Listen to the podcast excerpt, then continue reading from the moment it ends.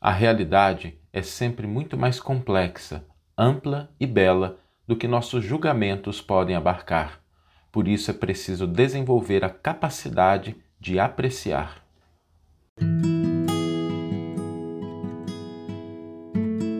Você está ouvindo o podcast O Evangelho por Emmanuel, um podcast dedicado à interpretação e ao estudo da Boa Nova de Jesus através da contribuição do benfeitor Emmanuel.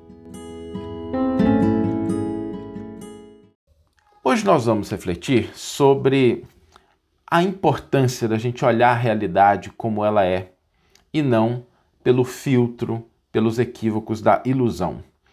Tanto quanto nos for possível, é sempre bom a gente fazer um esforço para perceber a realidade como ela é e não como nós gostaríamos, ou às vezes como um óculos que a gente usa com muita frequência, né? É um óculos, na minha época eu falava assim, é um óculos de fundo de garrafa, mas é um óculos de fundo de garrafa escuro, sabe? É um óculos grosso e escuro, que é o filtro do nosso julgamento. Às vezes a gente se arvora, a gente se apressa a proferir sentenças, julgamentos, avaliações diante da realidade, diante de pessoas e diante de coisas, e a gente vai perdendo a capacidade de perceber a realidade como ela é, porque a gente muito rapidamente a gente cai no julgamento.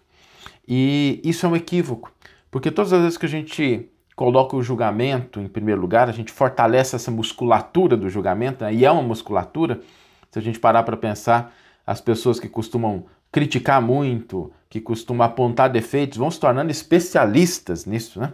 A pessoa ela exercita tanto a musculatura que ela se torna um especialista em julgamento. E é assim com tudo na vida, qualquer coisa que a gente exercite com frequência, a gente vai se tornar muito habilidoso naquela área, ainda que seja uma área equivocada.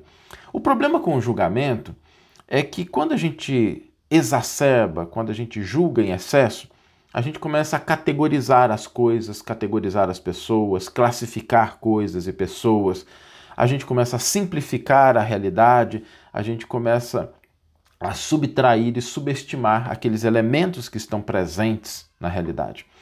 A gente deixa de perceber que cada coisa, por menor que seja, tem seu valor, tem seu papel.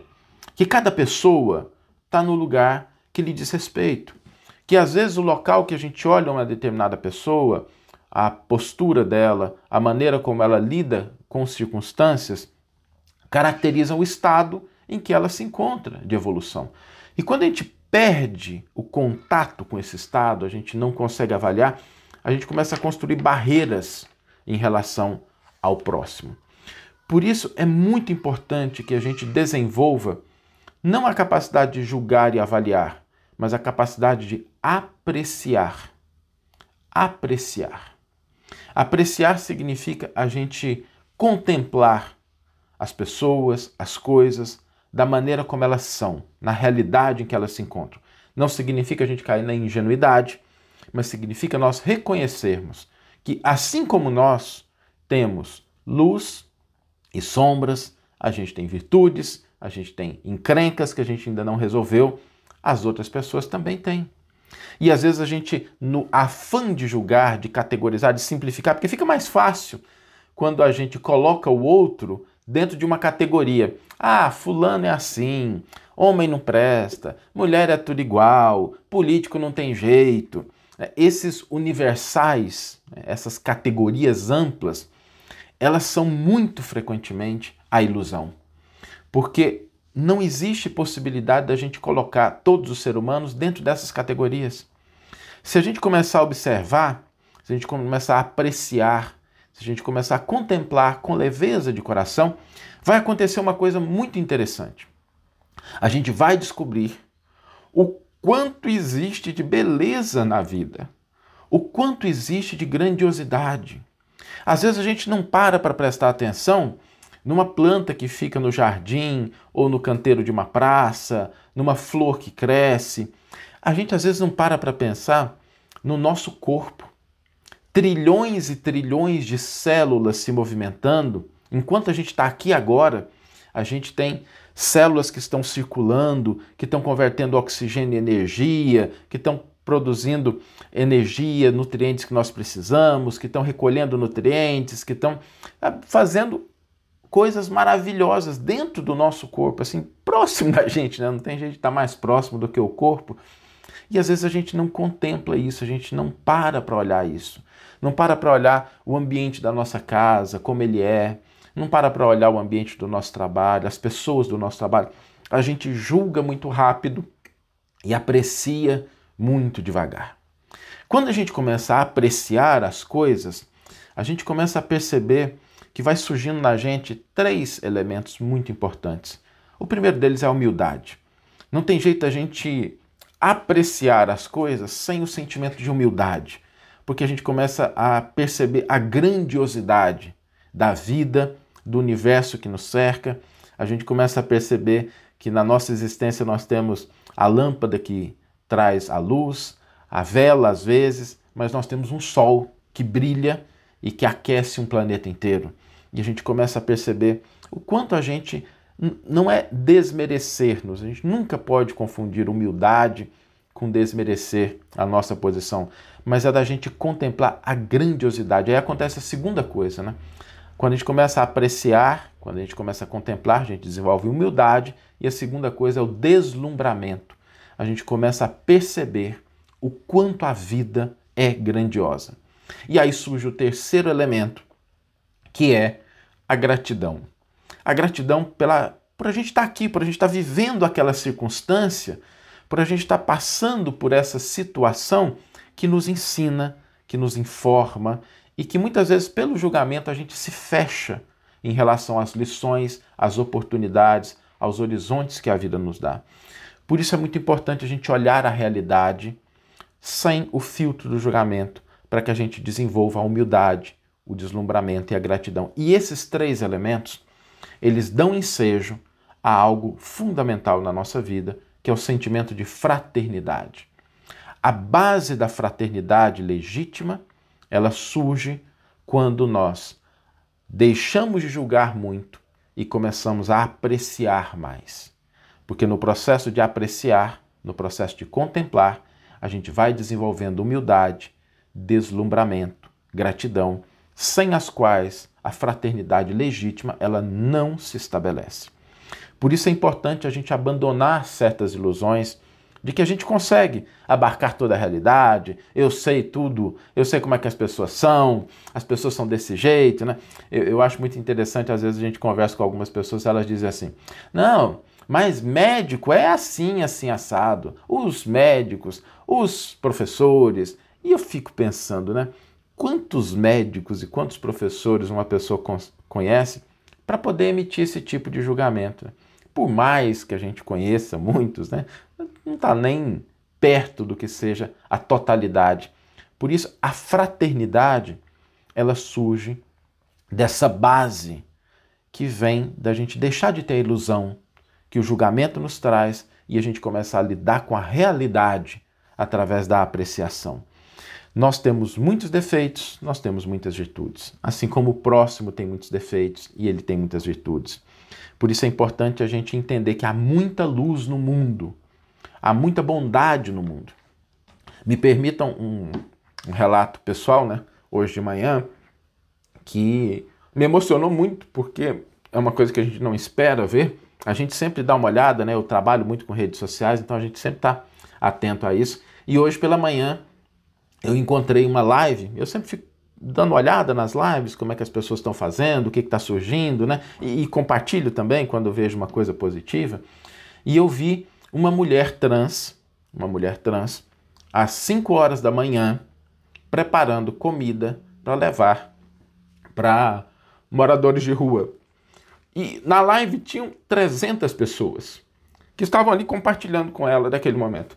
E eu fiquei pensando comigo, né? Quantas vezes a gente não olha para uma pessoa assim e a gente não julga rapidamente, né? A gente vem com aqueles preconceitos, a gente traz aquela nossa capacidade de, de julgar, de condenar, de criticar.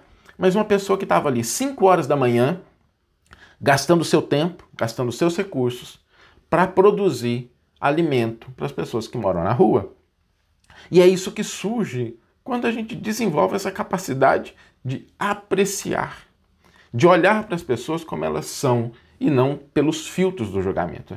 Às vezes tem pessoas que estão fazendo muito mais do que a gente e nada de errado, não é para a gente ficar triste com isso, mas é para a gente entender que no ponto em que a gente está, nós fazemos a nossa parte, nós damos a nossa contribuição. Agora, as outras pessoas também dão a sua contribuição, trazem a sua parcela de serviço, de auxílio ao próximo, e a gente começa a perceber o quanto a gente vive numa realidade que é uma realidade complexa, mas que é uma realidade, sobretudo, banhada de luz, banhada de amor, banhada de fé, bastando que a gente se disponha a enxergar essas coisas.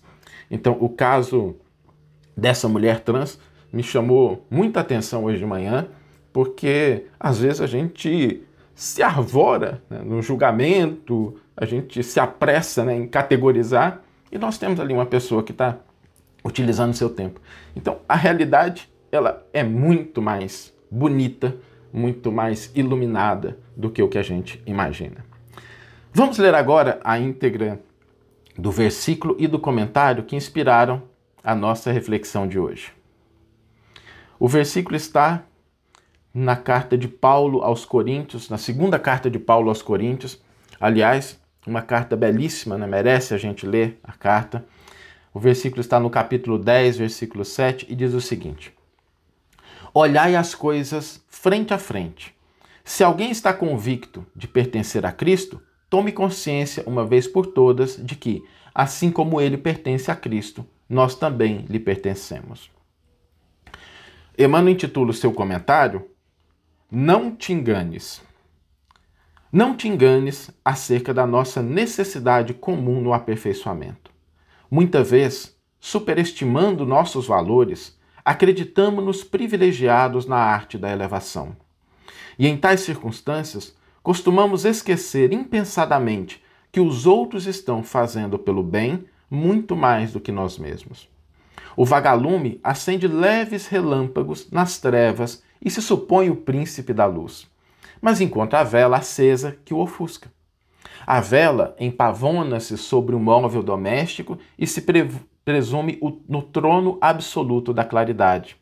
Entretanto, lá vem um dia em que a lâmpada elétrica brilha no alto, embaciando-lhe a chama. A lâmpada, a seu turno, ensoberbece-se na praça pública, mas o sol, cada manhã, resplandece no firmamento, clareando toda a terra e empalidecendo todas as luzes planetárias, grandes e pequenas. Enquanto perdura a sombra protetora e educativa da carne, quase sempre somos vítimas de nossas ilusões. Mas voltando ao clarão infinito da verdade, com a renovação da morte física, verificamos ao sol da vida espiritual que a providência divina é glorioso amor para a humanidade inteira. Não troques a realidade pelas aparências. Respeitemos cada realização em seu tempo e cada pessoa no lugar que lhe é devido. Todos somos companheiros de evolução e aperfeiçoamento, guardados ainda entre o bem e o mal. Onde acionarmos a nossa parte inferior, a sombra dos outros permanecerá em nossa companhia. Da zona que projetarmos a nossa boa parte, a luz do próximo virá ao nosso encontro. Cada alma é sempre uma incógnita para outra alma. Em razão disso, não será lícito erguer as paredes de nossa tranquilidade sobre os alicerces do sentimento alheio. Não nos iludamos. Retifiquemos em nós quanto prejudica a nossa paz íntima e estendamos braços e pensamentos fraternos em todas as direções, na certeza de que, se somos portadores de virtudes e defeitos, nas ocasiões de juízo, receberemos sempre de acordo com as nossas obras. E compreendendo que a bondade do Senhor brilha para todas as criaturas, sem distinção de pessoas, recordemos em nosso favor e em favor dos outros as significativas palavras de Paulo.